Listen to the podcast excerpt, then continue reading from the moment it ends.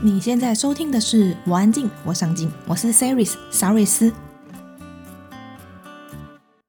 我安静，我上进是一个专为内向者打造的 Podcast 节目，在这里我们分享多元面向及有趣的故事，帮助你重拾热爱的事物，并活出你想要的样子。在网站里，我们也分享许多活出自己的内容，请在威廉网址上输入 c e r y s 点 c o，期待你在这一趟旅程收获满满。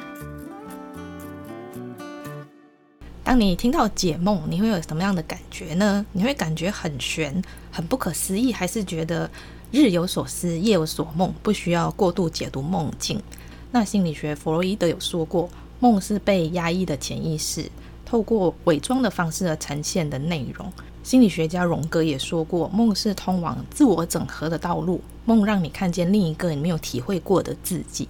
那在生活中有一些不被我们接受、压抑的情绪跟感受，有可能就会在梦中透过各种的形式呈现。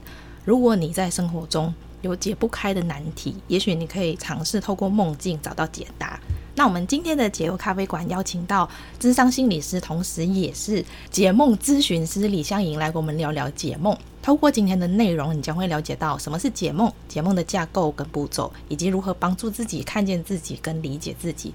主持人沙维斯你好，然后各位听听众大家好，我是智商心理师李香吟。那我呃是在智商心理的工作大约十五年的时间，不过我在解梦研究的这个领域上已经快要二十年的时间了。那很高兴可以有机会跟大家来分享，就是分享我嗯这这几年下来的一些心得跟想法。我先用那个小粉丝的心态跟。那老师说一下，就是《梦沉睡的疗愈力》这本书呢，我看了我就哭了几次。我本来前面在翻的时候，第一页老师你就有说，呃，嗯、特别在这本书里面那个小说的主角不给他取任何名字，因为有可能会是你这样。我那时候看到这句，心想说是什么东西，就翻过去，结果我后面开始想说，怎么怎么讲到我，然后我就哭了。是，对，嗯，我就觉得从这本书名其实可以了解到。嗯，梦不只是梦，那梦它里面蕴含了很多我们本身就有的力量，我们有自己疗愈自己的力量，我们可以透过解梦开始去理解自己，理解那一个一直被我们压抑的自己。所以我们要来聊聊什么是解梦。那梦境可以预知未来吗？那解梦是算命吗？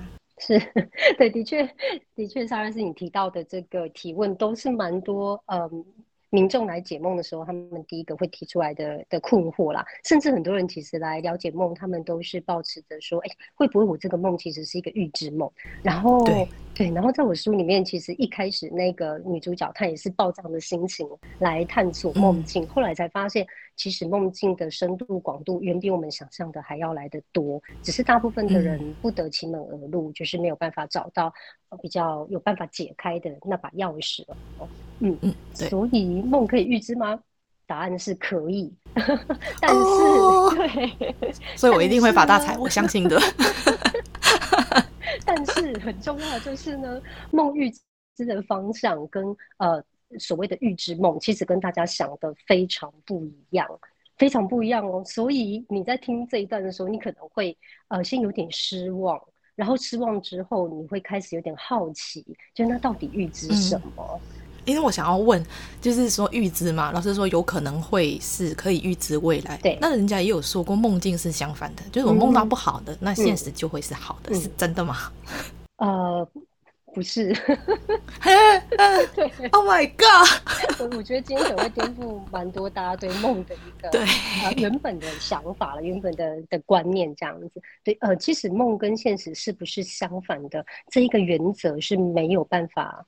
没有办法使用的，因为你会发现哦，嗯、如果你梦到好梦，大家就会跟你说啊，这个是预知梦哦，你一定会发大财。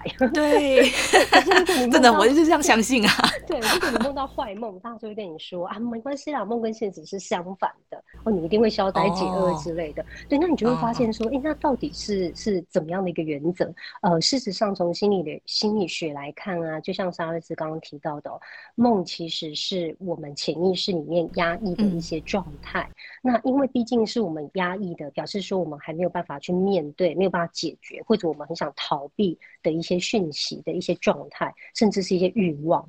那所以呢，既然是我们没有办法面对的，没有办法解决的，那他要演给我们看，也不能够直接的演出来，他需要有一些包装、伪装、象征的方式，才能够演给你看。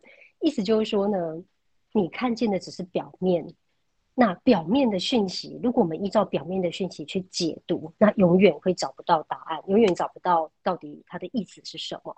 可是如果我们可以依照这个表面，它其实只是一个线索，然后有点像呃，你得当心灵侦探这样子，对，你得依照这个线索，那去仔细的去找，究竟它背后象征的是什么意思。真的把那个象征意思找出来的时候，你会发现它其实就是在呼应你。很心理底层的一些状态这样子，但是因为心理底层的状态是被我们压抑的，意思就是说我们不想承认，因此，嗯，有些时候会形成好像我的潜意识状态跟意识状态它是冲突矛盾的，讲白话就是它是相反的。嗯，但事实上呢，我们的心理状态是整体的，你的意识也是你，你的潜意识也是你，所以没有所谓的相反或不相反，它都是你。只是白天的时候，你只能接受意识层面你已知的你；那夜晚的时候呢，你潜意识梦境里面，它演出的就是潜意识里面你。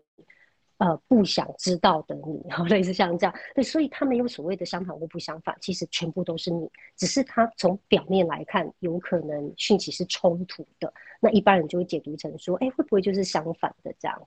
但在我看起来是一致的啦，对，就都是你，对。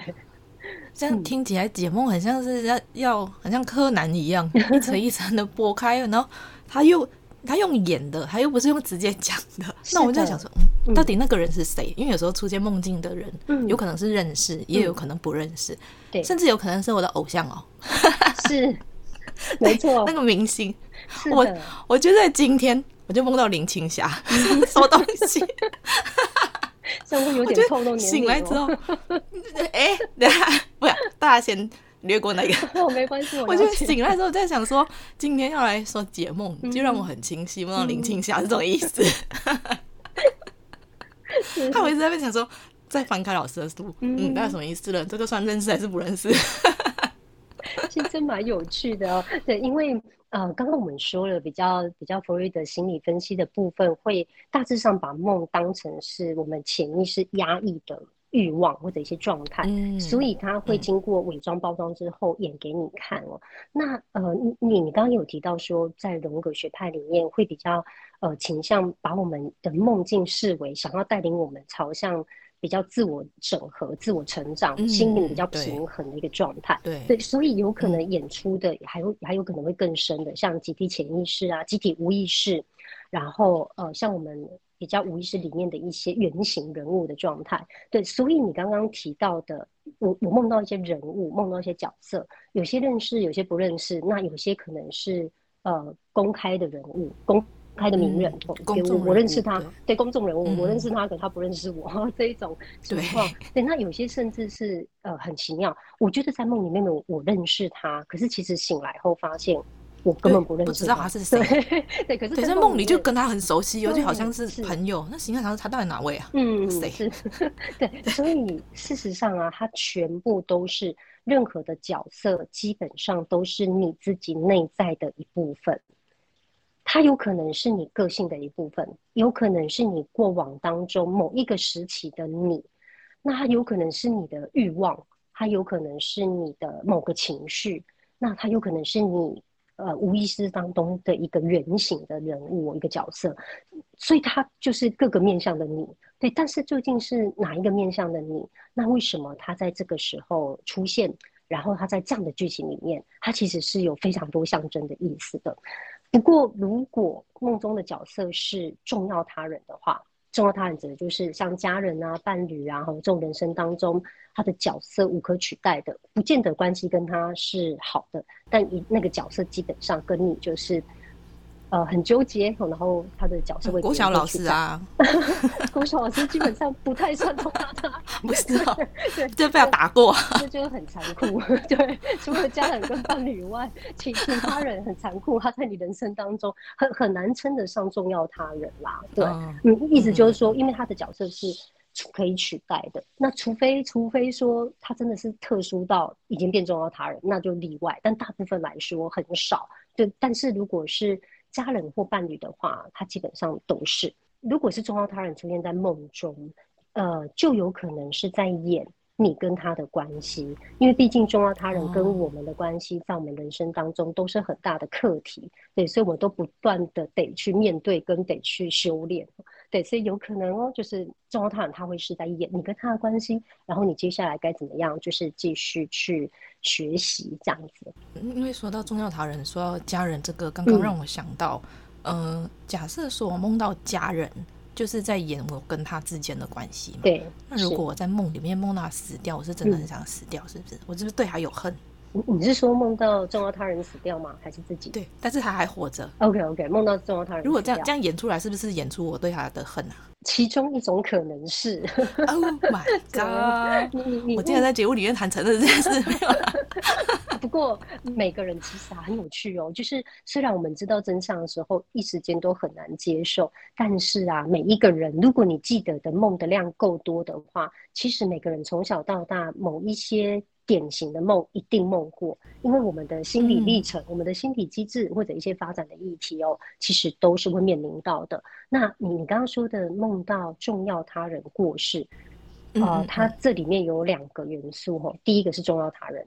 第二个是过世这个元素，那对呃这边我可以大致讲一下哈，其实，在不同的阶段梦到重要他人过世，还会有不一样的意思。对，所以你也可以想一下，是儿童期、青少年还是成人之后，因为过世。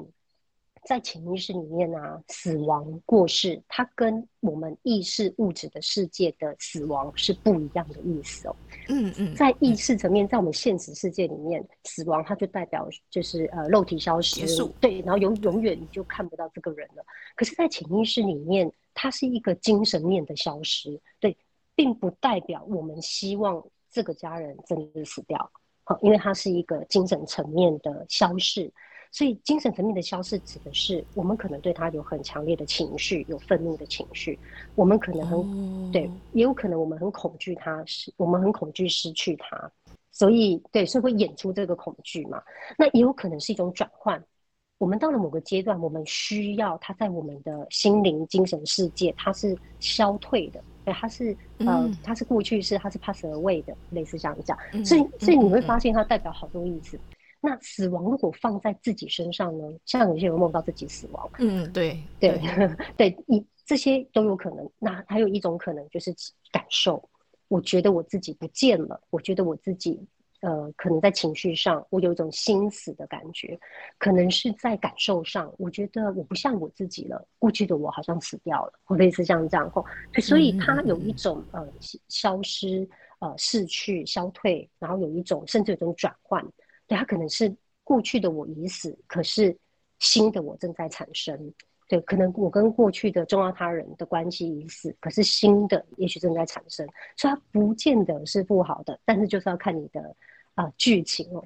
好，那我就大概讲一下，嗯嗯、如果儿童期以上这些死亡在儿童期出现的时候，儿童很常梦见重要他人过世。如果梦到的是爸爸妈妈过世。有可能是刚刚说的第一个愤怒的情绪，因为儿童他在情绪调整上面他还没有这么多的能力哦，所以那些呃愤怒啊没有办法调节的负面情绪会被压抑下来，那就有可能在梦里面会变成一个攻击，那就梦到爸爸妈妈死亡。嗯、对，那第二个是分离焦虑，对他有有强烈分离焦虑的时候，他会梦到爸爸妈妈死亡哦，就很常见。对，所以怎么分辨呢？大部分啦，只能说大部分哦，不是绝对性的。呃，如果在梦里有攻击的剧情，会比较是跟愤怒情绪有关系。对，就我攻击他，或者他攻击我都算。嗯。不一定要本人直接攻击，因为这就是伪装。例如说，他梦到爸爸妈妈被车撞死，哎、欸，这算不算、oh. 算不算攻击呢？车子攻击他，对，没错，所以那个车子就是他自己呀、啊。对，所以啊、呃，借他人之手行攻击的剧情，这个都是攻击。好像像最常见就是哎。欸呃，梦到爸爸妈妈被车撞啊，然后梦到坏人就是呃杀死爸爸妈妈或是打打他们啊，什么什么的，这这这个都是攻击，对，或者是意外那一种也是嘛，就是比如说他梦到说啊，我们一起去爬山就掉下去了，嗯、对，都是这种也是，然后被海啸卷走，哦、这个都是，就都有攻击的剧情。嗯、啊，那什么叫做没有攻击的剧情呢？就是没有梦到他怎么死掉的，就例如说他梦境一开始，哦、对，他就说他就，就是了，对，就死掉了，然后他也觉得莫名其妙，他也不知道发生什么事，或是他突然间接到电话，然后就被告知说，哎，你的爸爸妈妈死掉了，可是他不晓得发生什么事这样子，对，所以这个就是略过那个攻击的剧情，就会比较像，呃，我刚刚说的，可能是他正在分离焦虑，然后到了青少年期也一样哦。青少年期跟父母的关系有时候会是最最矛盾的一段时期哦，所以那些负面的情绪一样没有办法处理，有可能嗯一样哦。第一个就是负面情绪跟父母的一些矛盾的情绪没有办法处理，所以他在梦里出现攻击死亡的这样的剧情。嗯嗯嗯。然后第二个呢是独立个体化的议题，这个很好玩哦，就是到了青少年啊，我们想要独立，我们想要变成更完整、更。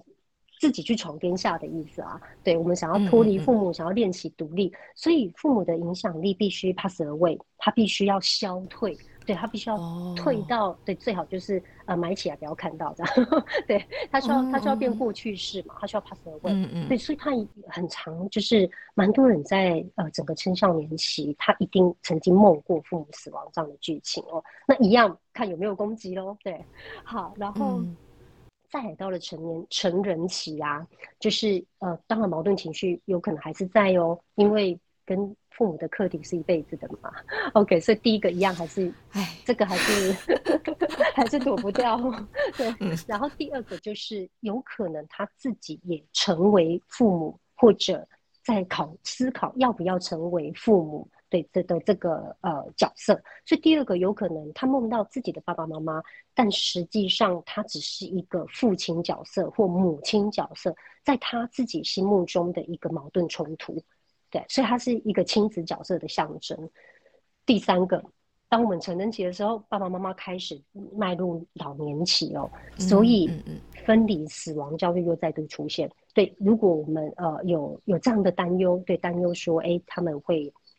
会面临生老病死啊，呃，我们就有可能在梦里会开始预演这样的一个课题即将要面对，对，所以这是不同时期。如果你梦到重要他人死亡的话，对，可能会会有的一个呃，我们每个不同的时期要面对的课题。这样，这时候我就要问成年人的，嗯，嗯，我曾经梦过在在我以前住的房子里，然后我一进去的时候就看到血迹斑斑，嗯，我就心想说到底怎么了？然后很安静，嗯，然后我进去的时候，我就发现我爸被杀，嗯，等一下，我对我爸真的没有恨，啊，曾经恨过，好承认，然后我就看到被分尸了，我那时候就很生气，想说到底是谁？嗯，我发现是我家人呢，哪一个就不说了，就是那个梦境让我觉得非常可怕的是，我当时一直因为确实我到时候我爸跟我那个另外一个家人的关系真的没有很好，嗯，然后那个梦境就让我很害怕。这件事情会成真，然后 应该没有成真啊，没有成真，只是这个梦境到现在我都还记得，因为那个血迹斑斑的那个，对，我好像觉得我真的在现场的那种感觉，嗯、我就想说，哦，好害怕这种事情会发生。嗯，那那这个是怎么样？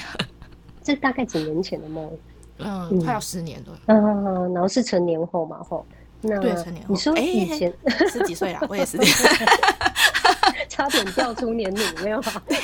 对。那你说，你说以前的住房是说以前的家吗？还是？对对对，以前的以前的家。嗯嗯嗯嗯，好，那你你刚好这边就带出。呃，我们要探索梦境的话，因为刚刚有说梦境用非常大量的象征，对象征的意涵，所以其实啊，我们可以用比较现代、后现代的方式来看梦境，大家可能会觉得稍微能够入门一点吼，那稍微可以入手。嗯、对，就是我们可以把梦境看成是充满象征含义的电影，对，它很像你个个人的微电影。可是它是充满象征象征的意思，然后呃每一步都需要去探讨后面的意思是什么。因此，首先我们先看场景。对，如果要看一部电影的话，至少我们会有场景、角色、物件跟剧情嘛。对，那这四大架构来看一个来看一个梦哦。那这你刚刚说这个梦的场景是在我以是在你自己以前的住家。嗯，对，嗯，所以。大家想一下哦，如果今天电影一开拍，有一部微电影，它开拍的地点就在女主角自己啊、原生的家庭里面，对，那个场景就在他们家里面。那这时候你心里会觉得这个梦要演什么？原生家庭 相关的东西，就是回家、啊，对，非常明显嘛，对不对？哦，对，感谢你愿意。怎么知道剧情这么可怕？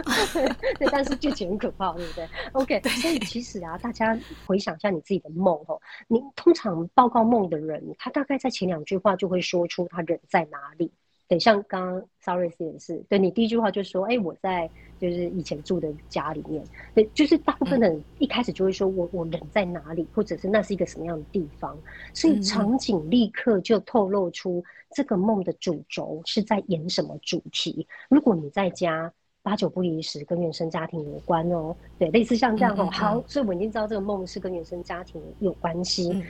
然后再来，刚刚我们说了，呃，死亡如果有攻击的部分，会跟愤怒情绪比较有关，所以呃，你梦到爸爸被杀，OK，对，十年前的你，你刚刚其实也快速的自己解了，对，你说现在没有恨，但以前也许有，对，所以你的梦就是非常的诚实，对，那那现在很诚实，因为他是个人也很诚实，对。对 对，所以他这个梦因为是十年前的梦，它是象征十年前的你在那个、嗯、在那那时候呢，呃，其实压抑的非常多对父亲的愤怒。那这个愤怒对你来说是很恐怖的，你非常恐惧你的愤怒会杀了你父亲。我指的不是真的现实生活中的杀，嗯嗯嗯嗯、我指的是在心理意义上，你很担心，如果你。不压抑这些愤怒的情绪，你会毁了你跟爸爸的关系，或者你会让爸爸在你心目中他就被杀了，就是他就呃这这个这个人物这个角色这个关系他就、嗯、他就被被毁灭掉了，对，就是嗯心理意义上的，所以所以因为你很恐惧，所以你会压抑他，然后可是呢，呃这个压抑他一定会找缝隙跑出来。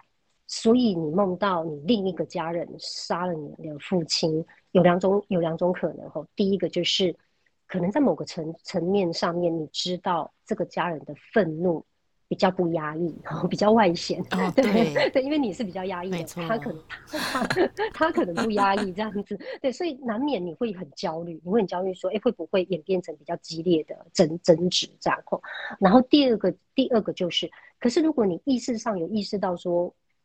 我我很焦虑，他们两个会有严重冲突的话，基本上你你不需要压抑嘛，你不需要压抑你的这个焦虑，你这个焦虑它是意识上的，它不是潜意识的，所以嗯嗯嗯，对，所以虽然你有意识上的焦虑，但是你的梦真正演出的是你潜意识的愤怒，你借由这个这个呃愤怒外显的家人去演出你压抑的愤怒。然后你非常恐惧，你的愤怒如果被放出来，你会在心理上毁掉你跟爸爸的关系，这样子。我错怪他，我梦到那个梦之后，我醒来，我记得我还跑去骂他说：“我梦到你杀了我爸。”我说：“爸爸不是只有你一个的哦，你不要乱来哦。”然后就莫名其妙想说：“怎么怎么回事？”那也表示你跟他的关系还够强壮，你还可以这样子去骂他，对。嗯，是，所以是你刚刚很好玩哦。你你你可以这样子骂那个那个那个重要他人，可是你你没有办法对着你爸爸，就是直接的那个愤怒是没有办法直接出来的，在当时啊，嗯、对，所以他才会变成梦境啊。嗯，嗯我我确实是没有发现自己对父亲的愤怒是被压抑的，直到我爸过世之后，我才发现那个情绪之复杂，嗯、因为他走了之后有我我需要处理很多情绪。除了不舍的情绪，我又有发现，呃，愤怒是后面慢慢浮现。嗯嗯，我就觉得好像不应该对他生气，是因为他已经不在了。但是，呃，后来接触心理学，我会发现，其实这个愤怒是需要被解决的。对，是，所以就花了一段蛮长的时间，是再走过来。是是，嗯，这个愤怒是需要被理解的，需要被自己所理解，然后被需要被自己所接纳。对，呃，情绪本身其实没有。所谓的对错啊，嗯，但当然表达情绪的方式会有适当或不适当的讨论。但是情绪本身就是我对这个人愤怒，那我我我我恨他，或我喜欢他，我讨厌他。其实各式各样的情绪并没有所谓的对错，它是需要被自己理解，对，理解说，哎，为什么我会对他有这些情绪这样子？然后你刚刚提到的状态比较像是，呃，你可能一直以来不只是压抑对父亲的愤怒，而且是比较隔离这个愤怒的，就是我不想要感觉到这些愤怒哦。呃，在你刚刚有提到说梦里面，呃，爸爸不只是被另一个家人杀了，他是被分尸的。对对，好可怕。其实梦里面如果有 被切割的身体，不管那个身体是谁的吼，就是梦里面如果有被切割的身体，它其实代表的都是我们离自己的情绪其实是隔离的。Oh my God，嗯，有很长一段距离的意思，就好像我们的身体就是离我们而去，被分开，对，就是身体是被被被切割开来的这样。对，所以就是我们的情绪基本上非常的隔离，非常的。呃，离自己非常遥远，不不只是压抑哦，对，就是你已经隔离到你可能哎、欸、完全感觉不到这样子，好可怕、哦。因为我后来有梦过几次是别人被分尸，哎，嗯哼，所以所以是我跟自己隔离很远，对，所以稍微自己的情绪跟你自己可以隔离蛮远的，怎么回事？我还以为自己离自己很近，原来离那么远哦。啊，应该说有某些情绪很远啦，哈，那我猜想可能都跟愤怒有关，我猜想啊。嗯，有，我最近在处理愤怒这一块。是，对。那我们来说回这本书，书中的主角说到啊、嗯呃，他在找解梦师的时候，他想要解开梦里面的谜团。然后这时候解梦师就问了他一个很重要的问题，就是、嗯、为什么你来解梦？嗯，不理解梦境它的含义，我觉得其实有时候也许不影响我们生活当中的事情。为什么我们会需要解梦呢？嗯哼哼哼，是，嗯，这是个好问题。其实很多人也问说，为什么我一定要做心理成长？对，为什么我一定要了解自己？然后很多人就会说，呃，我已经很了解我自己啦，或者我没有我没有什么问题。甚至有人会说，哎，不要去抓那个不会痒的地方，因为你越抓，它本来不痒的哦，你抓一抓它就痒了。哦、对，对，就类似像这意思，嗯、就是说你不要探索还没没事，不要自找麻烦。对，你越探索就会越发现哦，问题好多。嗯，但我觉得是蛮有趣的，就是好像不知道一些什么事，我们也可以照着某一些社会公式继续生活下去，也没什么不好。对，但是就看你是不是想要。在某一个心理的广度上，在心理的深度上是不一样的。有些时候，某个阶段，呃，你觉得够用了，可是到了下个阶段，其实你思考的可能，你思考的东西，你你想要的，然后你人生走到的阶段，其实都不一样了。所以，我们是不是真的可以再用十年前的模式来过十年后的自己呢？其实这是一个问号嘛。那对我来说，我觉得每一个人都需要持续的自我成长，因为你需要去整理你经历过的什么，当中有什么养分是你可以持续啊、呃，是你可以持续有更多的自由度或更多的选择。可是如果我们没有整理过去的东西，我们就这样让它被某些模式推着走，其实非常的可惜。然后再就是，我们必须去思考，哦、呃，现阶段的我。的状态，对，然后我我想要什么？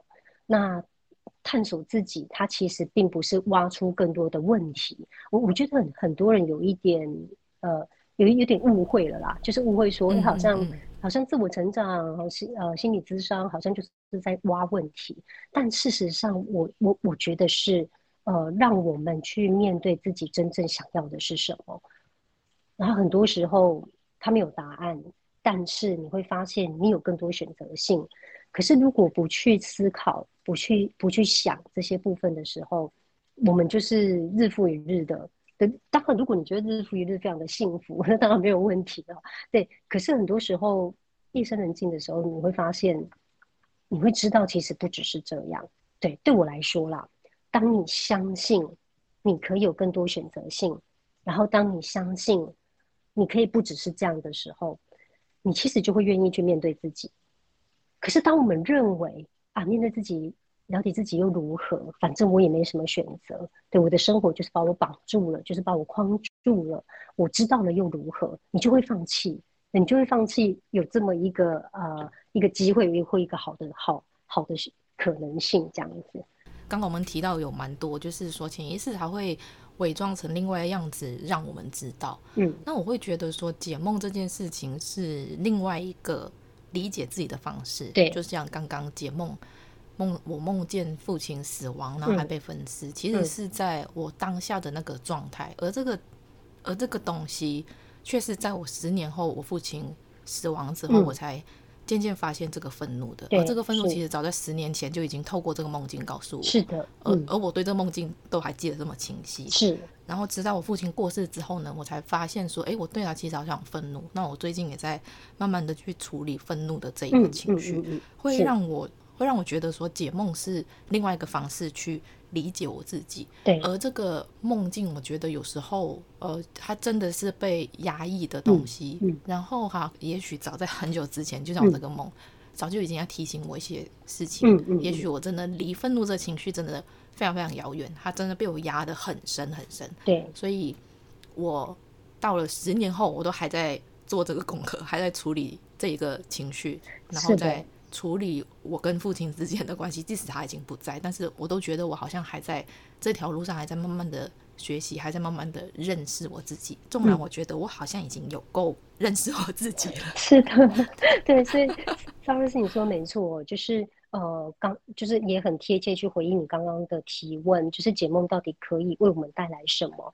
嗯，也许十年前的你会觉得我并没有愤怒。那其实是因为，对你，你可能会觉得我已经够了解自己了，我我并没有愤怒，我只是跟父亲有点矛盾而已。但是，当我们更勇敢的去面对深层的自己，其实那些愤怒是存在的，嗯，然后那些愤怒其实需要被我们理解跟接纳。那梦境的确就是在帮助我们看见更真实的真相跟自己，并且我觉得。梦境它其实是不带评价的，对，它并并没有所谓的这样是好的或是坏的，这是一个好梦。对我来讲啊，这也没有所谓的好梦坏梦的问题。对，很多人可能会把呃刚刚刚稍微是你这个梦当做呃坏梦，但其实对我来讲，嗯、梦就是真实的。那真实的东西就看你怎么运用。对，真实的东西，嗯、如果我们越能够去去接纳、去面对，然后呃。去想办法跟他相处或度过这段时间，那其实他就他不会是坏的，他一定是生命当中的一个礼物，嗯，所以，嗯、呃，这个真相来了，就看我们怎么接他，嗯，然后再来就是你刚刚也提到前面有讲到预知梦，对，如果你这个梦被当做预知梦的话，一般人的想法是很可怕的哦，他们就会说：天哪，该不会是预知我的家人会杀了我爸爸吧？就会用，对，一般人会用，可怕。对，而且而且，其实你刚你十年前的你也是这么想的，对，你也是很担心它会发生，对，对，所以这就是呼应我刚刚前面说的，一一般一般我们比较直观性的想法都会觉得说啊，就是表面那样的解读嘛，对，表面是嗯，我的家人杀了我爸爸，所以会不会就是预知我家人杀我爸爸？但是实际上绝对不是如此，因为刚刚我们的解析，呃，你会发现说，因为那个家人只是在演我自己内心的愤怒。嗯然后梦中的死亡不代表现实世界中的死亡，它是心灵上的一种呃，我很我我对他很愤怒，而且我好担心毁了我们的关系。嗯、对，所以你这个梦，它实际上也有一点点预知的的意味在里面。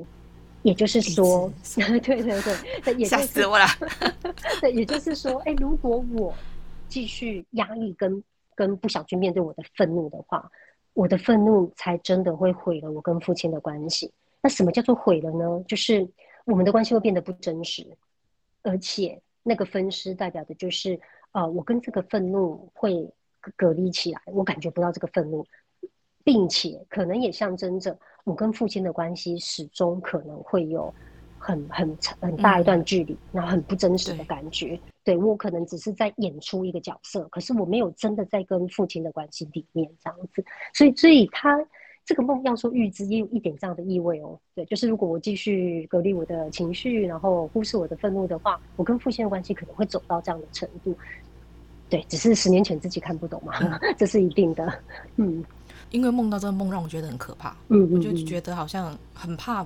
父亲会嗯。会过世，嗯、很怕我另外一个家人真的会伤害他。嗯、我好像是因为梦了那个梦之后，我就有主动的去关心我父亲，然后有跟他多一点的聊天，但是那个聊天跟之前比较频繁，嗯、但是也没有到很、嗯、很亲密的感觉，嗯、是直到他快离开的那几年，嗯、我们才有比较多深入的谈话。嗯、然后那个谈话，我就有跟他说，因为我父亲是一个蛮会愤怒的人，嗯、我就有跟他说，你的愤怒常常把我们推开。嗯嗯、我说我知道你很生气，但是有时候你生气能不能好好说？因为你没有好好说，我们都很怕你。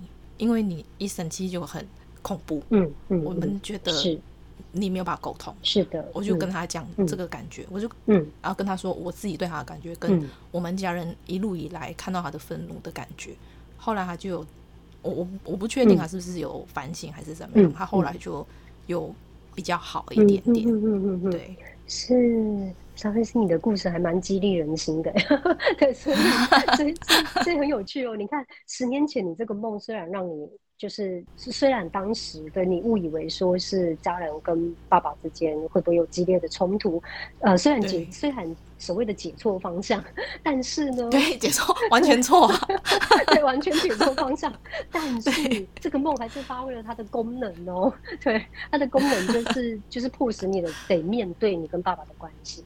嗯，然后你做出很好的选择，就是你选择去靠近他、理解他、跟他沟通，而不是选择因为我好害怕，我就我就继续就是逃离这样子。对，所以这个梦还是发挥它的功能哦，也呼应了你刚刚问说解梦到底有什么 有什么功能？对，其实梦本身就是功能，它它的演出，只要你不要去忽视它，它一定会带来某一些改变。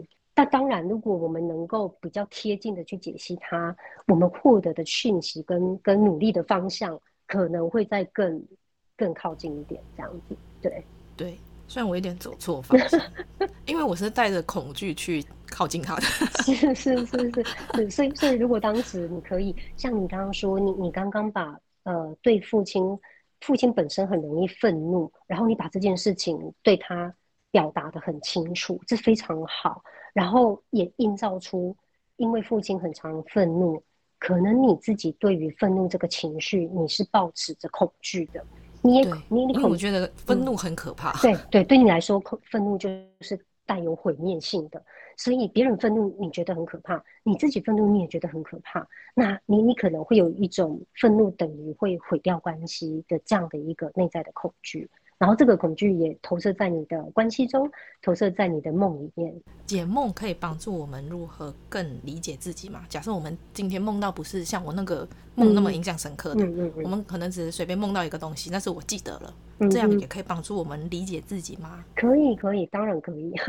对，因为呃，当然如果梦到重要他人的话。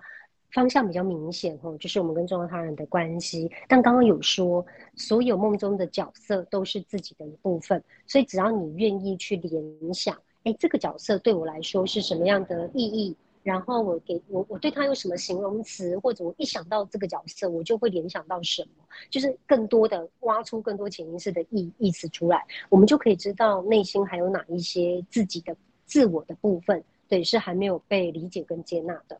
那有些人梦里面没有角色，刚刚说场景、角色、物件、剧情，对，第三个是物件。嗯、即便梦到的是东西，桌子、椅子啊，或随身碟啊、手机啊，各式各样的这这这些所谓的物品，它也都是我们自我一部分的投射。所以一样哦，如果你愿意去问，哎，这个东西我联想到什么？那我会给它什么样的形容词？对，对我来说，哦，它有什么特殊性，或者跟哪些？回忆有关，我如果可以愿意去回答这些问题的话，挖出一些讯息来，我就可以知道究竟梦中这个物品是我投射了什么样的自我的部分在上面，这样子。这时候我就很想问，我那个林青霞是怎么回事？你确定要在节目上讨论你对林青霞的联想吗？我这我就在想，他从来不是我偶像啊，我只能承认这一点。OK，那你你你你可以说一些对她的影响吗？嗯，漂亮啊，大家都觉得她漂亮。虽然我觉得，哎、欸，可以，也不能说不漂亮。你经常很会听你的节目，哎、就是，欸、漂亮，好漂亮。类似像这样子的梦境，会让我觉得莫名其妙。我会记得，因、欸，我梦到林青霞，然后，然后呢，我觉得，嗯，OK OK，他怎么理解我自己？其实蛮有趣的哦，就是呃，很多人会梦到所谓公众人物，对，他可能是呃演员、明星，然后偶像，或是甚至政治人物，然后也有可能是电影里面的角色。对那甚至卡通人物、动漫、电电动玩具的角色，这 这都有可能哈、哦。好，那首先我们就是要去回答说，哎，我对这个人物，我有什么样的，我对他很很深的一些印象。那我举种，我我我说几种最常见的可能给你参考。对，因为好，不要再逼我来想 联想一下，对，不要再 逼你联想子了。好，那呃，各位听众自己也可以想一下哦，你梦到一些就是所谓的公众人物或者不太熟的人，即便是认识的人。哦，其实一样都是这样的方式去探索他。对，你你要先讲一些你对他的联想，然后有没有一些呃印象很深刻的部分，然后呃接下来就是你对他的形容词，这么多的形容词里面，哪一些部分跟你自己是有相关的？然后这个问题要很诚实的去回答哦。对，因为不管好的坏的，可能都跟我们有一些相关。嗯，那所谓的相关，可能是哎跟我很像。也有可能是我很羡慕，可是我没有；也有可能是我很讨厌，我我就是很讨厌这部分。可是我隐约觉得，哎，可能有时候我也是那样，好，类似像这样。OK，因此呢，通常梦到，呃，像刚刚说林青霞、偶像明星之类的，第一种可能就是，如果这是我们的偶像，或者是我们认认同的对象，那有可能我是把自己。理想中的自我投射到这个对象上面，对，你就可以想说，欸，那我在梦中我跟他的互动是怎么样的互动，就代表着我跟理想中的自我呃是怎么样的去互动这样子。然后第二个是，刚刚第一个是如果那是我的偶像嘛，那是我认同的人。那第二个是，欸，如果并不算是偶像哦，但是当中，但但是当中有一些我呃羡慕的。对，我可能羡羡慕某一些成就地位啊，外不不不灭的外表啊之类的。OK，好，或是我他交个有钱人，让我很羡慕，这样可以吗？有可有可能，但但一定还有，因为世界上嫁有钱人的人也很多。对啊，可是你会选、这个、何其多？为何是他？是的，是的，是，因为我们一定要回答到哦，真的是这个角色对我而言，他无可取代的一些象征意思。好，所以你可以继续问自己。嗯，世界上嫁有钱人的人很多，为何是他？那一定还有其他原因嘛？然后再就是各式各样的联想。所以第二种可能性呢，有可能蛮多人会联想到，例如说他会说：“哦，我就是联想到他是我小时候某一个时期的，呃，在电视上很常看到的人，对，或者是哦，很多人说我妈我妈妈其实长得很像林青霞，呵 呵对之类的。Oh. 对，有有时候我们会联想到这样子哦。那这时候。他就有可能是什么呢？其实如果一讲到，哎，很多人说我妈妈年轻的时候长得像林青霞，OK，那代表说不定他是。我突然发现知道是谁嘞。我说你要继续爆雷吗？好，老师你继续说好了。好，OK，那你再考虑一下要不要爆雷。好，好，OK，对，所以对，因为嗯，所以第二个可能啊，它一样是我们自己的一部分，或者是。他可能是我重要他人的替身，哦，像我刚刚的例子，对，对我就是要说这个，他是重要他人的替身哦。对，可是啊，一旦有替身出现，嗯、代表说我们跟这个重要他人的这个主题有点那个焦虑，是我没办法面对的。嘿，所以我得要找替身。一一一旦大家可以想一下哦，在拍电影的时候，什么时候要找替身呢？就是。那个场景的危险，对不对？或者那个场景做不到的时候，我们需要找替身。主角自己做不了。对对对对对对。所以在梦境里，梦境无所不能，所以不会是不会是真的做不到，而是我们的心里无法接受。你无法接受，所以你可以回想说，那个剧情是不是有一些无法接受的地方？所以我需要找替身哦。好，然后第三种可能就是。它就是自我的一部分啦，哈，只只是一样，就是我们得要去讲比较多形容词，才会知道说它代表自己的什么样的部分，这样。一让我联想到我的重要他人之后，我就就是理解到为什么在梦里的林青霞，我梦到她很很特别的是，我跟她没有任何接触，嗯、我就只是看到她，嗯、看到她，哎、欸，林青霞这样，嗯、但是很奇怪的是，梦中的林青霞特别矮。嗯，就很矮，嗯嗯，就比例很怪。后来我就说，真实的林青晓这么矮吗？他们说对啊，就这么矮。我说这怎么可能？嗯嗯。后来联想到我的重要他人，我可以理解为什么他这么矮。是的，很好。所以你看哦，就是呃，梦境找替身的时候啊，他会留线索给你。嗯，对，像所谓的线索，就是跟现实中明显的不吻合的地方，或者是梦里面很很呃很突出，就他会让你注意到的一个线索。对，像你的梦就就就很明显，就是身高嘛。呃，那有些人会说，哎，发型不一样哎，或者是呃那个呃，我知道她是林青霞，可是怎么长得不一样呢？哦，那个长相比较像什么？或是有些特征，像头发啊、身形啊、眼睛啊、穿着、鞋子，对，这个都会透露很多的线索，告诉你说，他其实不是真正的你认为的那个明星，他其实只是用来做替身，嗯嗯嗯林青霞辛苦了，真的，还要来你梦里演出这样，对，客串演出，没错，还免费演出哦。为了解决我课题，辛苦你了。呃，我我我说一些可能性，对，例如说，如果我觉得他是明星，我是路人，我有那种身份地位或者被关注的。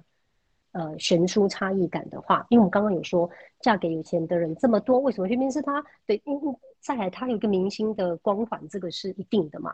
呃，所以有可能在我跟这个中央他人的关系里面，我认为他的地位是比较高的，我的地位是比较低的。呃，然后我认为注意力都在他身上，对，他比较吸睛，哈，他比较他是镁光灯的焦点，然后我就是路人这样。那也有可能呢，呃，我觉得跟他很生疏哦，因为我们的距离很遥远，或者我觉得我一直看着他，嗯、可是他没有注意到我，哦类似像这样，嗯，嗯都可以去。但他当然，呃，你就会说，可是现实世界他也有注意我啊，哦，他并不是没有注意我，所以这时候要非常留意哦，嗯、因为梦境演出的是压抑的部分，现实生活中，例如现实生活中。这个重要他人百分之八十会注意我，可是百分之二十的时候，我常常觉得被忽略、被忽视或者没有被看见。嗯、那这个百分之二十就会压抑到梦中，嗯、变成梦境。所以它等于是帮我们补上你的意识没有觉察到的那一个部分的真实，但是它也不代表百分之百就是长那样子的。嗯。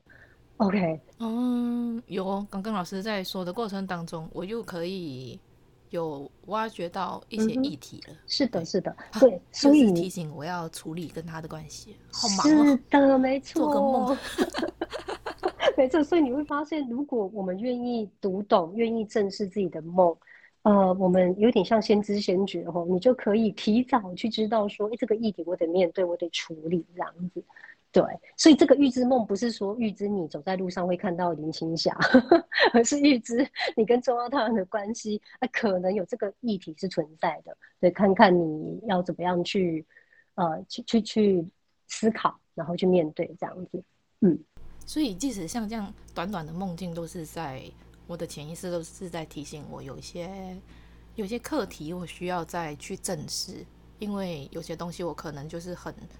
习惯性的去压抑它，他就是透过就是劳烦林青霞出现在梦里，然后让我印象深刻。因为如果不是他，也许别人我就会忘记。是的，是的，而且他的身份角色跟你们在梦里面的关系，一定会象征某些某些你跟这个重要他人的卡住的地方。对，例如说我我我总觉得我我比较低下，对，我总觉得他比较他地位比较高，然后或者当他忽视我的时候。我会有那种我好渺小的感觉，会类似像这样子，对。但是 他的身高，当然如果他的身高是符合现实生活中的话，那那就是一个线索啦。可是更好玩的就是哦，如果他的梦里面的身高还比现实生活中的替身，啊，对不起，现实生活中那个重要他人，因为他其实是个替身嘛。哦、嗯，如果还比现实生活中的真正的那个重要他人还来得矮的话，那有可能是。我的潜意识的欲望就是呢，我觉得他高高在上，我渺小嘛，所以我把他压矮一点，嗯、我把他压的比真实、哦、真实的那个重要他人还要矮，这样子我才能够平衡。对，压的有够矮，哦、矮到所以我才印象深刻，想说林青霞怎么那么矮？我早上起来都要 Google 一下林青霞身高。什么东西。OK，所以他如果还比就是呃重要他人矮的话，OK，对，那就是我们想要矮化他。对，所以所以这就很好玩哦。你看哦，这个就会反映我们在跟重要他人关系里啊，呃，当我被忽视的时候，我会觉得我很渺小。或者是我赋予对方太高的权利，以至于我很渺小，然后我会又采取的应对方式是，我也把它压矮，我把它压矮一点，我矮化它，我才能够产生心灵的平衡。可是如果这个模式没有被觉察到，没有因为这个梦而被觉察到的话，我们可以想象哈，不管那重要他人是谁，我我继续用这样的方的关系模式在互动的时候，一定是常常带来互相受伤的感觉。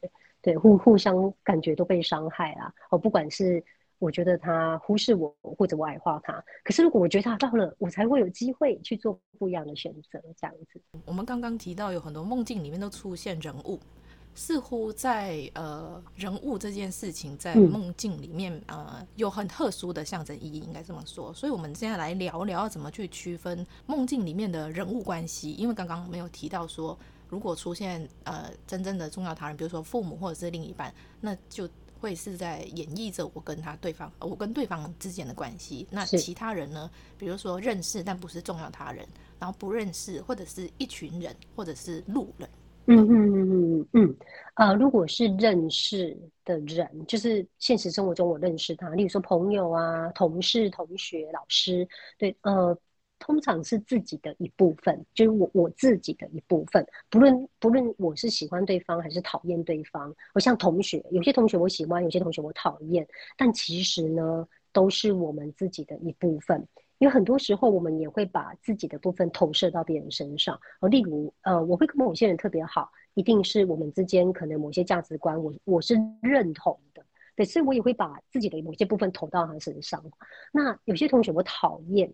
也许是因为，呃，我自己讨厌的部分，我把它投射到对方身上，这样子，嗯、对，所以有有有些人就就会说，哎，那个同学好强势哦，讨论报告的时候，呃，都咄咄逼人，对，他觉得好讨厌他。可是另外一个人可能觉得不会啊，我觉得他这样有自信很好。对，你会发现每个人的评价很不同，其实这当中都带有我们的投射在里面，这样，嗯，所以认识的人基本上，如果他不是重要他人的话。基本上呢，八九不离十，它就是你自己的一部分。呃，当然还还有可能，呃，有有其他带出其他的议题啦。好，例如说，例如说国小同学。他不只是自己的一部分，他可能还跟国小时期的就那个发展时期阶段的我有些关系。这样，很多人会说，老师，我梦到以前的同学，可是我们两个很不熟，哎，会不会是？对，还是说喜欢我什么东西？对，会不会我，我不喜欢他？对，情分未了之类的。对，他是什么意思？透过梦境要我联络他吗？对，然后很多人就会去 Google 啊，就会去找他们两两个的连结啊之类的。对，那。但绝对不是这样哦。梦到认识的人，千万不要在睡睡醒之后去跟人家相认，人家真的不知道。对，也千万不要说我们两个有缘分，应该在一起，那是很可怕的一件事。对，我们只是跟我们的投射在一起而已。嗯嗯嗯嗯嗯嗯。那不认识呢？不认识的人基本上也是自己的一部分，但是他离你更遥远，因为毕竟你不认识他。对，所以呃。他可以说是陌陌生人，其实有点像我们否认掉的自己，就是不只是压抑哦，而是你有距离更遥远，比较像隔离起来，或者是呃，我就是完全否认，我完全不想要，不不不希望，对，这个人是我这样子。当然也有可能是，呃，也有可能是荣格提到的原型，对，他有可能是我们自己内在无意识里面的一个原型的人物的代表，嗯。然后再来就是，他也有可能是重要他人的替身。哦，重要他人有好多角色。重要他人替身通常会呃，通常是不认识的人来演，或者是像你刚刚这个例子，就是他是你认得，可是其实生活中就是他不认识你，然后完全非常遥远。对，一样都是很遥远的人。嗯、呃，替身不太会用认识的人来演，原因是因为。认识的人大部分已经被我们投射很多自己的部分自我的部分，对，所以他比较难再拿来演重要他人的替身，哦，就是那个心理机制上比较困难。但是不认识的人或者遥远的人，哦，像明星，我认得他，可是他又不认得我，然后也非常的遥远，所以这个就比较有可能就拿来当替身这样。哦、嗯，我曾经梦到古天乐，哎，我还我还以为有可能。害我开心了一下之后，那天到我梦到明星，怎么回事？你这应该是 青少年的时候梦到的吧？啊，对，没错，你怎么知道？因为很常见，而且就是你的明星都是嗯，跟我蛮同年的东西。哎哎，OK，好，老师继续。呃，就是好，我们青少年期，因为青少年期的一个很重要的发展议题就是亲密关系。想要发展被认同啊，然后有可能想要谈恋爱啊，对，所以其实在这个时期，很多时候我们会梦见一些我我们所认同的或是所欣赏的一些明星，对，可能代表、嗯、呃我自己想要变成那样的人，对，或者是我所谓的男神女神嘛，嘿，他可能是我心目中的男神，嗯、心目中的女神，对我我梦到我自己理想情人的意思吼，对，也也可以说是内心的阿尼玛。或者阿尼姆斯的那样的一个角色，就是原型的角色。老师，老师说的原型是指什么？呃，荣格里面说的原型啊，有点像是我们人类形象里面一个蛮可能从文化啊，从一些人类原始的社会开始就有的，我们会设定一些角色，或者我们会认为有这些角色的存在，然后它有点像这些角色的一个人类形象的集体。的认知或类似像这样子，那从很小就存在了。例如说，我们会有母亲的原型，会有父亲的原型，也就我们认为母亲是怎么样的一个角色。那母亲原型里面可能还会有偏正向的母亲原型跟负向的母亲原型哦。例如童话故事里面就比较明显。对，大家有没有常常觉得很奇怪，为什么那个坏妈妈都是后母？对，都 对，都都是后母来演哦。对，然后为什么？因为我们没有办法接受呃，亲生妈妈会有负面的一面。可是其实所有人都会有所谓，尤其在关系中，对，所有人在关系中都会有比较正向跟比较负面的哦。嗯，但是我们没有办法接受嘛，所以我们会把这两个角色给给分开来。嗯，所以。有母亲原型，它可能还有正面的母亲原型跟负面的母亲原型，那父亲原型也是。然后我们会有男性原型、女女性原型，会有呃各式各样的角色哦，例如说国王啊、皇后啊、公主、王子啊、小偷、骑士、呃拯救者或是受害者，对，然后各各式各样的，就是你想得到。当我刚刚一说，其实每一个名词一跑出来。你会发现你，你你会发现，你脑中就有一组感觉跑出来，或是一组对这个角色的认知跑出来，或者对他的一些呃设定，对，其实就跑出来了。这个就是你的原型。好，你例如说，对啊，我刚刚一讲小偷、小偷啊、强盗啊、孤儿，哦，然后或者是这个呃国王、呃骑士、战士，就就随便任何一个原型，只要一提到他名字，对，其实你内在就有某些东西会跑出来。这样，那有某一些设定，其实会。呃，我们会蛮接近的，嗯，这这个就会跟呃集体无意识比较有关系，这样。呃，像出现在梦里面的人物，我们是可以有时候不需要管他是谁，比如说他是哪个明星，先不管，但是他给我们的感觉，嗯，是比较接近我们心里面觉得象征着什么东西，那个才比较重要。是的，是的，哈、嗯，没错。当当然，他给我们的感觉也很重要啊，对，就是他给我们的感觉，我们觉得他象征什么，呃。通常会从联想的形容词开始，因为直直接要想象征还蛮困难的，可能会去问说：“哎，你对这个人有哪些形容词？哦，你的自由联想是什么？然后你对他有记得的某一些很重要的、印象深刻的讯息是什么？这样子，然后有没有一些回忆呀、啊？嗯，嗯，类似像这样。那一群人呢？梦到一群人，如果那一群人是不认识，而且。呃，没有太多的明显的戏份的话，对，基本上因为有人的地方就有就有看法，就有眼光跟评价，所以一群人比较代表社会价值观或者社会的看法，当然也有可能代表我们自己从众的群体性，对，这个都有可能。对，例如说，哦，我不我迷路了，可是我看到一群人走去那边，我就跟着去，那说不定象征我的生涯。我不知道该选什么，嗯、可是我看着大家都都都选这个好，我就跟着选这样子。刚刚有说到路人的吗？还没。如果是路路人的话，对，路人跟一群人不太一样，路人比较像跑龙，呃，在电影里面就是像跑龙套。例如说，我走在路上，就是不能空荡荡的嘛，因为空荡荡会营造出孤单的感觉。那也许我今天想演出的就是呃很很一般的道路，那我得要有很多的路人在那边走来走去，走来走去，就跑了一套这样子。对，那在潜意识里面，当然很多人。走来走去，或者一个人孤孤单单的走在路上，他一定会有一个氛围上的差异啊。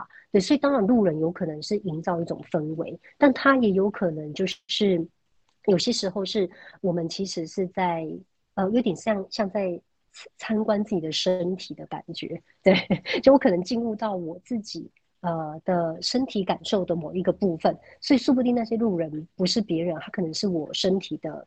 一些有有点像细胞，对，就是我我跟他们，呃，正在某个空间里面感受这样子，对，就还蛮有趣的。那我们聊完梦境里面的人物关系，我们现在来说大家很常梦见的厕所。对，呃，我朋友跟我说，他很常梦见很多不同形式的厕所，嗯，有古代的，有现代的，嗯，有很高级的，有很脏的。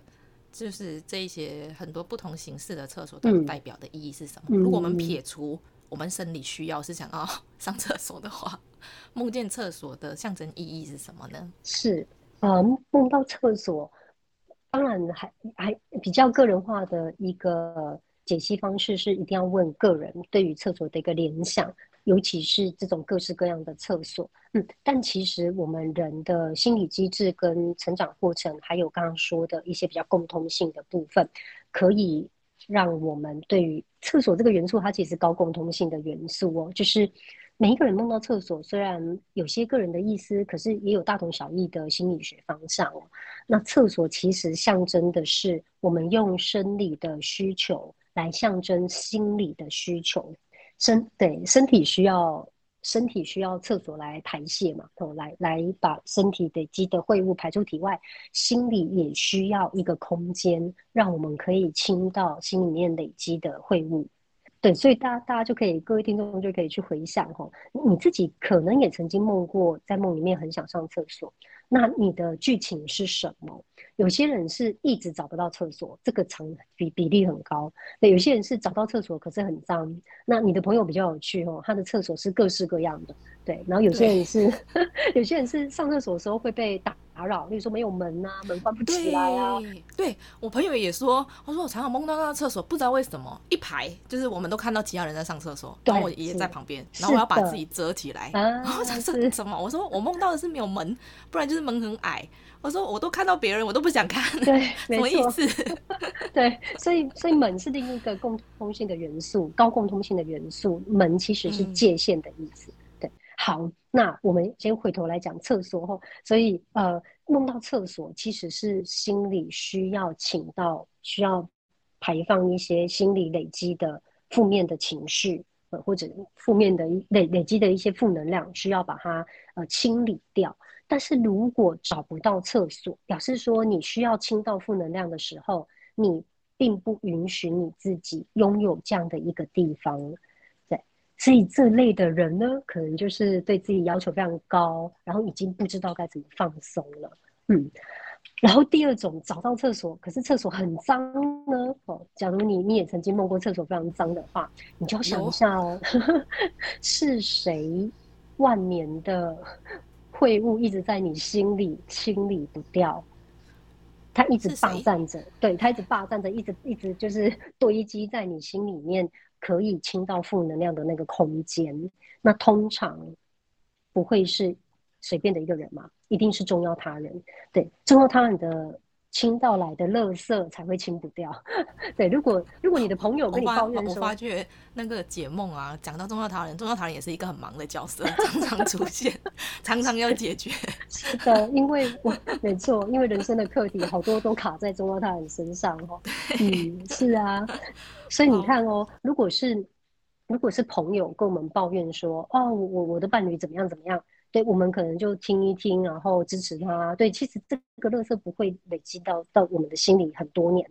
但是如果是你的重要他人，你的爸爸妈妈，对你的另一半跟你抱怨哦，我的伴侣怎么样怎么样，你会发现这好沉重哦。对，这是我们没有办法没有办法消化的东西。对，所以很多时候，如果一一个小孩他其实，如果他是亲职化的小孩，或者就是他从小就听很多爸爸妈妈抱怨家里面的事情的话，嗯、对，那他有可能累积这么多的心理的负能量。就是爸爸妈妈的垃圾在心里面，他他其实是清理不掉的。对，所以如果你梦到的厕所常常很脏，你就可以想一下哦，是不是你从小就承接太多来自于重要他人的心理的一些就呃没有办法清掉的东西。OK，嗯，那第三种，这时候就可以抱怨父母啦。为什么你要让我们那么难过呢？就是你，你看我在梦境里面都是你。是 对，不过通常啊，抱抱对他们抱怨跟对他们愤怒还有怪罪，只是其中一个阶段吼。到了下一个阶段，到了下一个阶段，我们就会更理解彼此哦。嗯、好，okay、先抱怨嘛，我们需要先让情绪出来，都是你啊，都是你害我。是，然后就可以去理解这个情绪啊，就这情绪呃究竟带来什么样的，它从何而来，然后会怎么影响我？对，然后呃我要怎么样去可以。让这个情绪，嗯，不会对我自己带来太大的、太太大的压力或干扰吧。嗯嗯嗯嗯嗯嗯。好，然后刚刚说第三种是，呃，没有门或是门没有功能，对，它可能太矮啊，可能关不起来啊，对，之类的。就关的等于没关一样，都看到别人。对，是怎么回事？对，所以它是厕所这个元素，再加上门这个元素，那门是界限，所以我们在需要。呃，内在有些需求的时候，我们在很隐私的需求里面，我们的界限其实是不清楚的，我们的界限是没有功能的。嗯，所以我们就要去反思说，哎，是不是我在呃亲密关系中，或者我自己在，我已经很需要自我照顾了，我，就是刚刚说的我，我需要清到负能量，可是我还让我自己的界限是不清楚的。嗯，像好多人说，哦，我好累哦，我我好想休息，可是别人。要求他做什么事，他可能还是会答应，或是他还主动的去揽一些事情来做，所以这其实也是界限不清楚哦。然后，或是他在亲密关系中，因为厕所还有一个部分是可能是很很私密的空间的一个意涵，嗯嗯，对，所以可能在我亲密关系里面，我的界限其实是不清楚的。我让别人容易踩进来，我也让别人可以窥视我，但同时我也可以窥视别人，我也可以去，我也。有可能会去踩别人这样子，对。我最近印象深刻梦到厕所的梦是，我找到一个嗯很有设计感的厕所，嗯，然后我进去之后非常大，就很像那种有钱人的厕所的感觉。然后我要走到很里面很里面，嗯，然后呢，这时候就一直有水声，嗯哼，我就去找说，哎，是水龙头没关吗？还是怎么样？嗯，后来我就发现整个厕所在。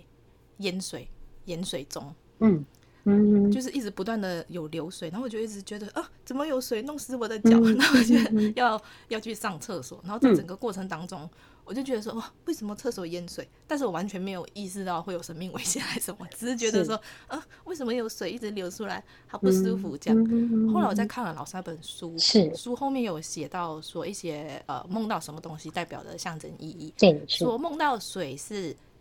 负向情绪，是的，没错。所以上一次这个梦就是你的厕所本身很大，很有设计感，而且看起来也是很很干净的。所以表示说，哎，其实可能经过了这几年的心理学的学习啊，自我成长的努力啊，其实你现在的自我照顾空间是足够的。对，它是我的门可以关起来了。对对，它是有设计感的，又又大哦。对，然后又干净，又又门又可以关起来。对，所以呃，你你的自我照顾空间是足够的，但是你现阶段可能有一些负面的情绪已经开始累积，然后不确定你可能没有没有意识到，对，所以它是淹水的。哦，所以空间足够，但是它开始淹水了。哦，所以这个对我来说啦，如果我梦到这样的梦。我会觉得有一点预知的味道，就是可能在提醒我说，哎，我最近其实有一些负面的情绪正在累积中，那它可能会塞满我自我照顾的空间，就是我的厕所。这不是一个不好的事情哈，而是一个很真实的状态。所以，如果这是我的梦，我就会去留意说，哎，那我生活中是不是要多留一点空间给自己去消化、去理解那些负面情绪？或者，当我发现到啊，糟糕，真的被塞满的时候，我可能要停下来，呃，停下来，不要让这个塞满的状态，在我没意识到的情况下，我去做出一些，例如说破坏关系，对，或者去呃呃伤害我。呃，周周围的呃环境跟关系，甚至就是呃让我自己对就受伤和类似像这样子，嗯，嗯像梦到这一些都是，比如说刚刚提到很多很多形式的的厕所，对，形式应该有象征意义吗？哦，你说你朋友梦到很多有古代的、现代的，或者现代，或者是嗯、呃、很多很特别的，它是在同一个梦里面同时存在这么多厕所吗？分开的。不同的梦，就是常常梦到不同形式的哦，那是同一个时期吗？还是是不同时期？哦、这个没问哦，好，没关系。对，因为因为不一样。如果是不同时期，例如说，呃，小时候比较常梦到古代的，然后后来梦到现代的，然后再来又梦到什么？那那有可能是他内在自我照顾的空间开始转换。开始做一些变化，哦、对，嗯，所以这个是不同时期的意思。嗯、可是如果是同一个时期，甚至同甚至是同一个梦里面，例如如果我是同一个梦里面，我就梦到有四个不同的厕所，我可以选，对，那就很好玩。这样这样我这样就有可能，嗯，比较像是，因为刚刚说厕所不只是自我照顾。它也有可能是亲密的、很私密的一个需求，对，所以就比较会像是可能有很多的不同的私密的亲密关系，让他有机会可以选择，对，或者他正在选择要拥有什么样的亲密关系，或类似像这样子，对。我朋友在告诉我他要变心吗？变心吗？对，他他建议思迁。嗯，应该不是吧？不是，他不是在告诉我他要 劈腿吧？不是，不是，不是这么表面的解读哦。哦，哦，不是哦，是的。对，通常表面的解读就是会是呃障眼法，呃，就是我们会被表象给蒙蔽。我们如果用表象去解读的话，我们就会窄化了这个梦的意思。嗯，那。呃，为什么说不不不是变心哦？因为会不会变心，它是一个呃很复杂的过程。对，那那我不 我没有办法告诉你他会不会变心，但是我可以告诉你，这个梦并没有说他要变心，而是说他在思考他要选择什么样的亲密关系。哦、呃，那如如果在不变心的情况下，当然也可以做一些选择，就是我想要经营什么样的亲密关系嘛。对但是如果今天我决定不经营了，我还要换个人砍掉重练，那就是变心嘛。不过，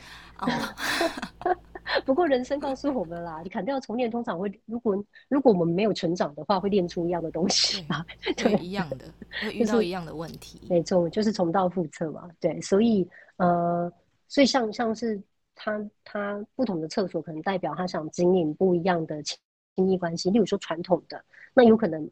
如果我选择的是传统的，可能我的亲密关系里面会比较遵循一些传统的角色、传统的价值观，或者是比较把一个家庭责任放比较重，类似这样讲。哦，那如果是现代的，哎，也许我就会觉得，哦，是不是我我我在亲密关系里面比较可以。以我自己为重啊，我可以去拼自己的事业啊，对，我可以走在所谓的呃那个时时代女性啊之类的。我只举例啦，对，所以还是要问问回梦者本身哦，他对于传统的厕所，对他的联想词是什么？他对于现在的厕所，他联想词是什么？或类似像这样，我们比较可以去对应到说，哎，究竟他。呃，在犹豫亲密关系要经营什么样子？那当然，如果他单身的话，那有可能是他在选择，对，他在选择。他结婚了，哦，他结婚了。OK，所以我才说他该不会是要告诉我他要劈腿吧？其实很有趣哦。我们越了解我们内在不满足一些什么，然后越能够去理解跟回应自己的的，去陪伴自己的需求。所谓的回应，不代表完全满足。很很多人会误会说。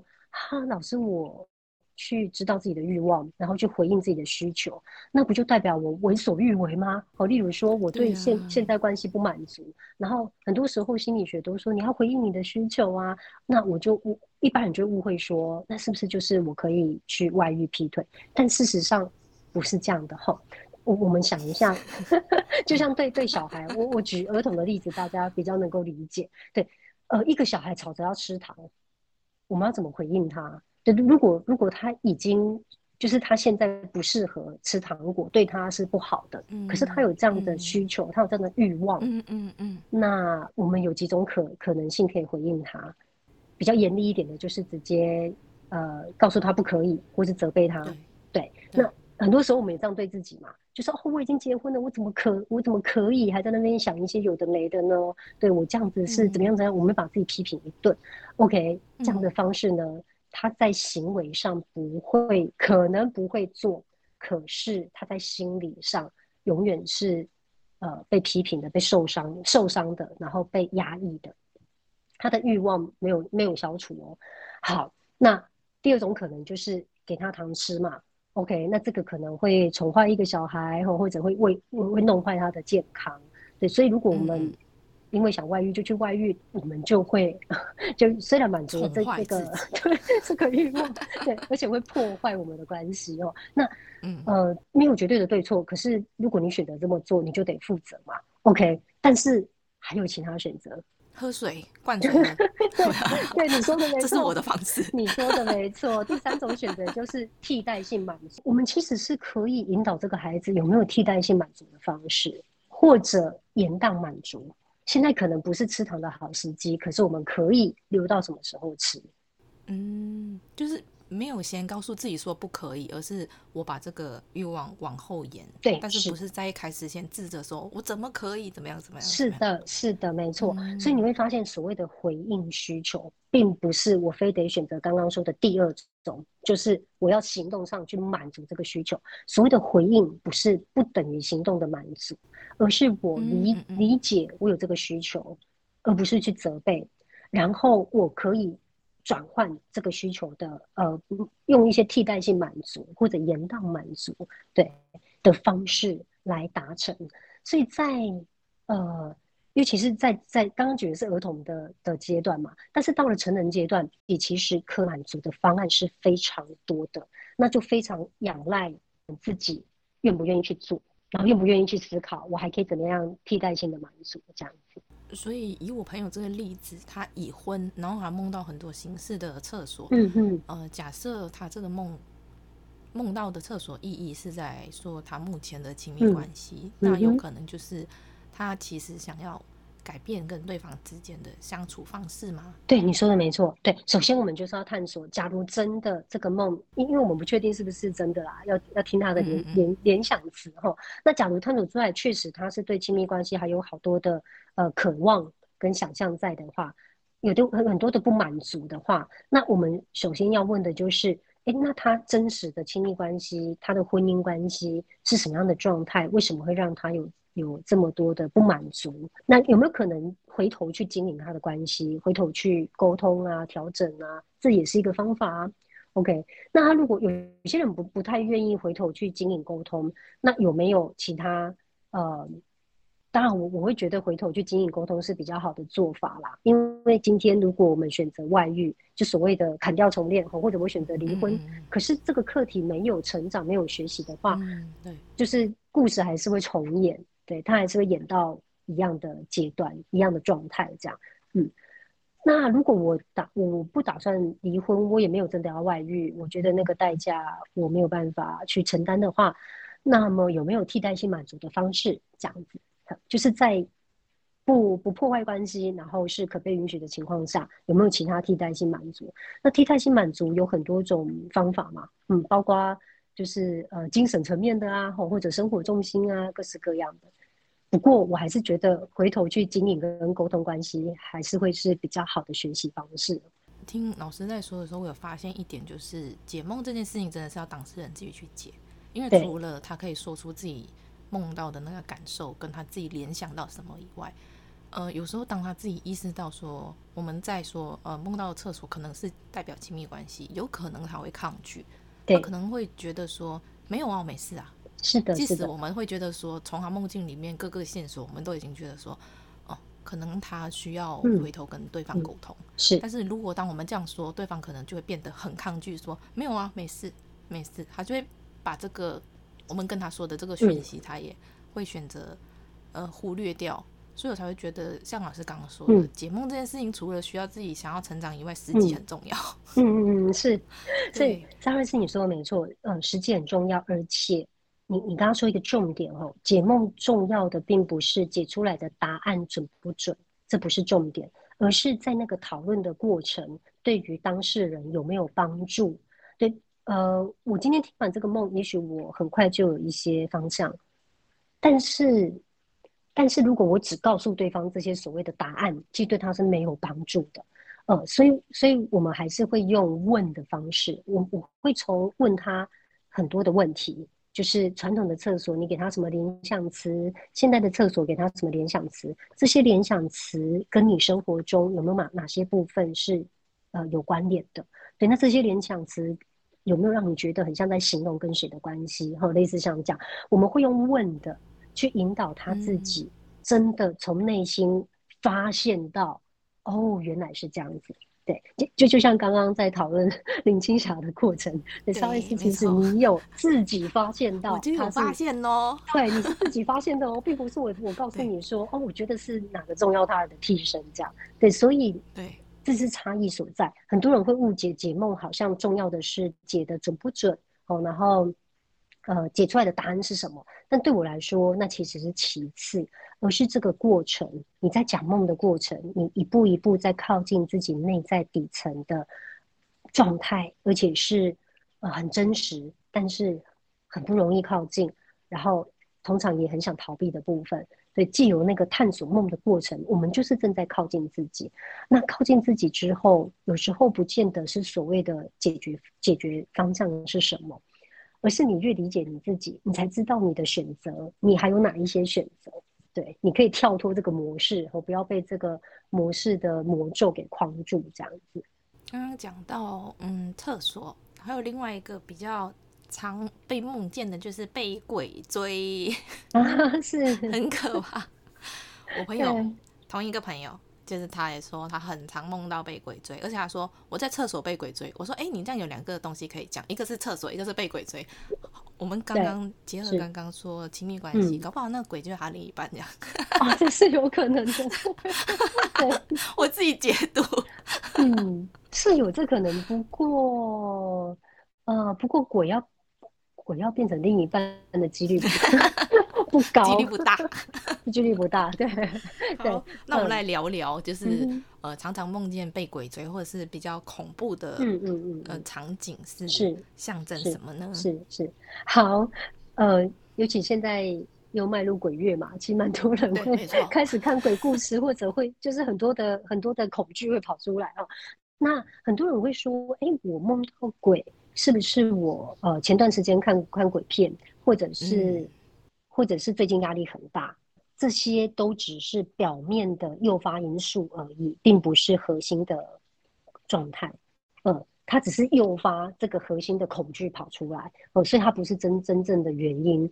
那鬼其实是在我们人类集体的无无意识、潜意识里面，它是代表深层的恐惧。我们会把未知的恐惧、没有办法掌握的一些突如其来的灾难，或者没有办法解释。哦的一一一些很很我们很害怕的不安的未知的不可控的，对，这些全部投射到鬼这个意象上面，对，所以鬼它就是很深层的恐惧，你已经讲不出所以然，和你已经没办法解释，呃等等的那些所谓的恐惧，所以当你问他在恐惧什么，那那是没办法解释的，哦，因为就是就是没办法解释才会投射到鬼这个这个形象上面嘛，因此梦见鬼第一个场景在哪里？这个深层的恐惧就会跟这个主题有关系啊，所以如果刚讲的太肤浅了，就是比较表面直观的方式，这样对对。对，所以像鬼如果出现在家，在家家家里面，那就是跟原生家庭、原生家庭还有很多深层的恐惧还没有解决，那出现在厕所。嗯就是他的呃自我照顾或者亲密关系里面的确有一些深层的恐惧跑出来了。嗯、哦，那这个深层恐惧是什么呢？它不一定是专指某一个人，有可能是指，例如说我在依附关系里面，我有很强烈的不安全感。哦，那这个不安全感我已经说说不上来，就是到底是什么，然后原因是什么？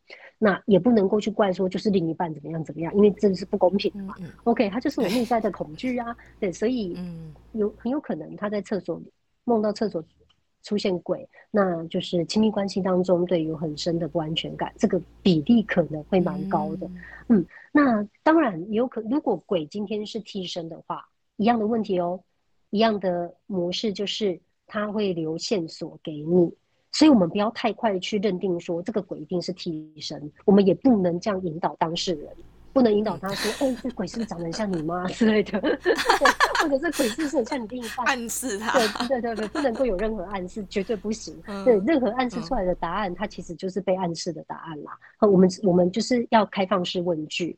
对，这个鬼，你可以给他多一点联想词吗？哦，你可以多形容一点吗？他有没有任何的特征是你记得的？对，我们不要用封闭式问句去问他，这样。对，例如说他是不是头发长长的，这个都叫暗示哦。对，哦，哎、欸，可是只是在问鬼的形式啊，因为那个鬼给他什么感觉？这还是就是尽量不要封闭式问句，因为梦境的影像是偏模糊不清的，任何的封闭式问句都会、嗯、都有可能会是一个暗示，对，它的画面就会改变了。对，所以我们要用开放式问句，有没有任何其他你记得的部分啊？嗯这样子，嗯嗯嗯嗯，对，那那除非他讲出一些很特别的特征，例如说，哎，他穿着一件外套，那件外套好像谁的外套，这样我们才能够有可能去假设说，哎，他可能是替身，让他自己说出来哦，嗯，他自己说出某一些特征，嗯、对，让他联想到重要他人，可是他联想的如果不是重要他人，他就不是替身哦。例如他说，哦，那件外套很像我同学的外套，哎，他会不会是我同学的替身？绝对不是，竟然绝对不是，绝对。如果不是重要他人，他不需要有替身。哦，他可以直接呈现。对，是，是因为潜意识知道我们对于重要他人或者是比较重要的关系的那个对象，我们是会抗拒排斥，嗯、所以他才需要用另外一个角色去替代出现嘛。没错，是因为相对我们对其他人没有那么抗拒。他可以直接出现，没关系。对，像很多人会说，呃，我我 我举老板的例子好了。对，很多人都很很很爱骂老板嘛，对，就是觉得说，哎、欸，自己的主管啊，自己的老板啊，就对自己很坏啊。那其实忍耐跟压抑是不一样的。你今天不敢对老板生气，只是忍耐，可是你私下可能可能会跟你的好朋友，就是呃。大抱怨啊，对，狂骂你的老板，而且不会有罪恶感，对，哦，不会啊，有什么好罪恶的？这种 东西要讲出来，是的，对，所以这个就叫这只是忍耐嘛，就是我不表我不表现出来，可是我没有在心理上压抑啊。什么是压抑？就是连我私下哦跟别人抱怨，可是如果今天抱怨的对象是我的爸爸，对，我跟我的朋友抱怨说，哦，我很气我爸，我爸那是怎样怎样怎样，OK。讲的当下也许很气愤，讲完后呢，我们心里真的舒坦了吗？并没有，我可能会觉得有罪恶感，我会觉得他其实也蛮可怜的，呃，我会觉得我其实理解他为什么会如此，等等等，对这种心理上的焦虑，对心理上的罪恶感，它就会形成压抑，会让我们把这个感觉压下来，对我我就会选择说啊，我下次还是不要这样抱怨我爸好了，类似像这样。对，所以你就会知道为什么不是重要他人，他不需要有替身，因为不需要压抑，不需要伪装。呃，你你是可以面对的，呃，你是可以坦然的在私下面对的。对，梦到被鬼追，其实都是在在说他们心里面其实有一个恐惧跟一个压抑的东西，但是那个东西是什么还不知道。对，鬼是深层的恐惧，然后追杀其实是我们在逃避跟否认一些议题。所以被鬼追，它是两个元素哦，一个是鬼，一个鬼，一个是追杀。对，没错。那如果是梦到鬼，他没有追杀，他只是出现了。嗯，呃，那有可能就是那个逃避、否认的议题没没有这么的明显，没有这么的活跃。对，可是某一些深层的恐惧，它跑出来了。嗯。像有些人在梦里面会跟鬼聊天啊，对，还跟鬼说话，啊，对，他就没有所谓的追杀嘛。看，那意思就是说我深层的恐惧跑出来了，然后现在的我好像呃比较可以跟他跟他谈话了，嘿，比较可以对对话这样子。我曾经梦到女鬼，我在梦里知道她是女鬼。嗯，我觉得我应该要害怕她，但是我在梦里没有。嗯嗯嗯。然后我梦到她是类似像那种欧洲时期穿那种蓬蓬裙，嗯，然后会有戴那个那种叫什么头纱吗？嗯嗯嗯，然后戴一个小帽子，然后拿一个小雨伞。她就是在楼梯一直上上下下，上上下下。我知道她是女鬼。我那时候看到，我就觉得她很诡异。她为什么出现在那？我不知道那个场景是什么，就是看到一个楼梯，看到一个女鬼一直上上下下。嗯，我就没恐惧。嗯，但是我现在就是记得那个梦，我是不知道为什么。嗯，那如果是像这样的情况呢？呃，因为那个是很久以前的梦，对不对？哦，几年前吧。嗯哼，好，那。嗯，他还是会跟深层的恐惧有一些关联，可是要询问说，但是因为你在梦里面没有明显的恐惧，所以，呃，他强调的可能不是恐惧，强调的比较是鬼这样的一个意象，对你来说是什么样的意义？呃，他他没有形体，他可能是一个心心心理世界的一股呃精神的力量，类似像这样子，对。但是为什么它是这么明显的欧洲女性的呃打扮？这就要问你哦，对，就要问你的联想啊，对，问你就是会给她什么样的的的意义的解释。但因为几年前的梦，不见得你你现在的心理状态还在那个阶段啊。哦哦哦哦哦。然后也不见得你的对，而且也不见得你的联想会是当时的状态，可能会是你你现在的状态。如果是几年前的梦，现在解的话是不准的喽。呃，应该是说没有办法贴近当时的阶段，可是有一些重要的议题，如果还在面对的话，呃，当然还是还是有帮助的。几年的几年前的梦，现在来探索，它还是有所帮助，只是没有办法还原，就是那个时候对的状态这样子。嗯，而且会有点可惜啦，因为有一些联想需要在同一个时期，它会比较呃，会会更可以呼应。状态，老师是不是有一套那个牌卡可以自己解梦的？是，就是刚刚提到的那个高共通性元素。呃，如果各位听众对于就是你觉得梦境很好玩，很想要多了解的话，可以先阅读刚刚萨洛斯提到的，就是《梦沉睡的疗愈力》，是心灵工坊出版的。呃，因为里面我用的是心理小说的方式去去写这样的一个人借由解梦。如何迈向自我成长的一段呃人生故事这样子，然后呃，如果你想要多学习一些高度共通性的元素，像刚刚提到厕所啊、从中啊他人啊、鬼怪啊、追杀啊，其实这些都有一些从心理学角度来说有一些高度共通性的方向。那大家可以，我有一套牌卡是光印梦境指引，就是大家可以搭配这套牌卡，呃，可以初步帮自己做一些探索。然后很重要的就是，借由这个探索过程，你有一些收获，有些思考，就鼓励大家可以继续陪伴你自己，然后理解你自己，也就陪伴自己自我成长这样子。嗯。